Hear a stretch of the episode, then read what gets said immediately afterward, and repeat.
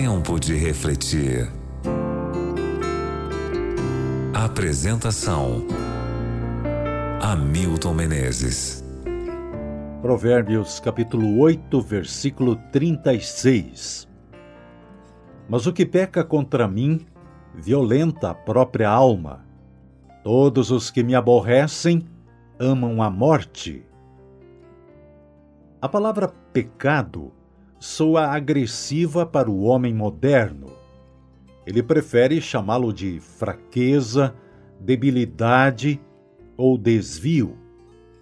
Mas Deus chama o pecado de pecado. Não há alternativa. O verso de hoje ensina que, embora o pecado seja uma atitude contra Deus, a realidade é que a maior vítima é o próprio pecador, porque violenta a sua alma, afirma Salomão. É impressionante a miopia espiritual do ser humano. Peca porque quer ser feliz e, no entanto, erra o alvo e acaba sendo infeliz. Busca o prazer e encontra a dor. Procura a realização mas violenta a sua alma. Corre atrás de miragens e acaba perdido no deserto desta vida.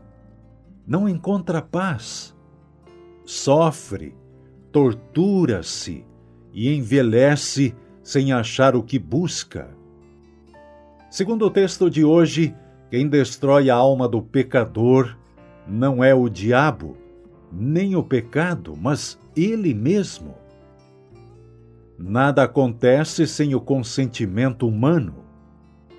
O inimigo pode usar os argumentos mais fascinantes, prometer o que quiser, mas não pode obrigá-lo a pecar. Se o homem peca, é porque aceita fazê-lo. Em algum momento do processo da tentação, decide entregar a sua vontade ao controle do inimigo. A única segurança para o ser humano é entregar a vontade a Jesus, buscá-lo todos os dias e depender constantemente dele. Quem não fizer isso, ama a morte, diz Salomão. Este amar não é no verdadeiro sentido da palavra. Ninguém ama a morte de fato, mas esse é o efeito, porque o resultado de viver sem Cristo e andar no caminho errado é a morte eterna. Você precisa ser feliz. A única maneira de ser feliz é fazer felizes as pessoas que você ama, criando um clima de compreensão, perdão e aceitação que só as pessoas que têm paz podem fazer. Vá hoje mais uma vez a Jesus. Peça dele sabedoria para decidir, para sair e para entrar. Tenha certeza de que sua vida nada mais é do que o desenvolvimento da vontade divina.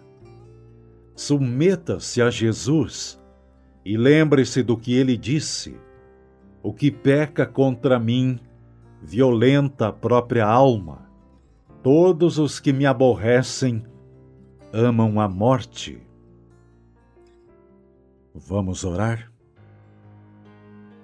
Senhor Deus, o remédio para esse vírus do pecado é a morte de Cristo na cruz do Calvário.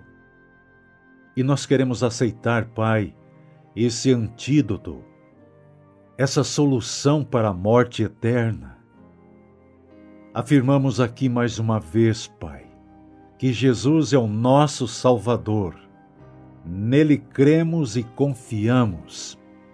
Por favor, toma conta de nossa vida, em nome de Jesus. Amém. Tempo de refletir que Deus proteja você e sua família. Que Ele tenha misericórdia de vocês. Eles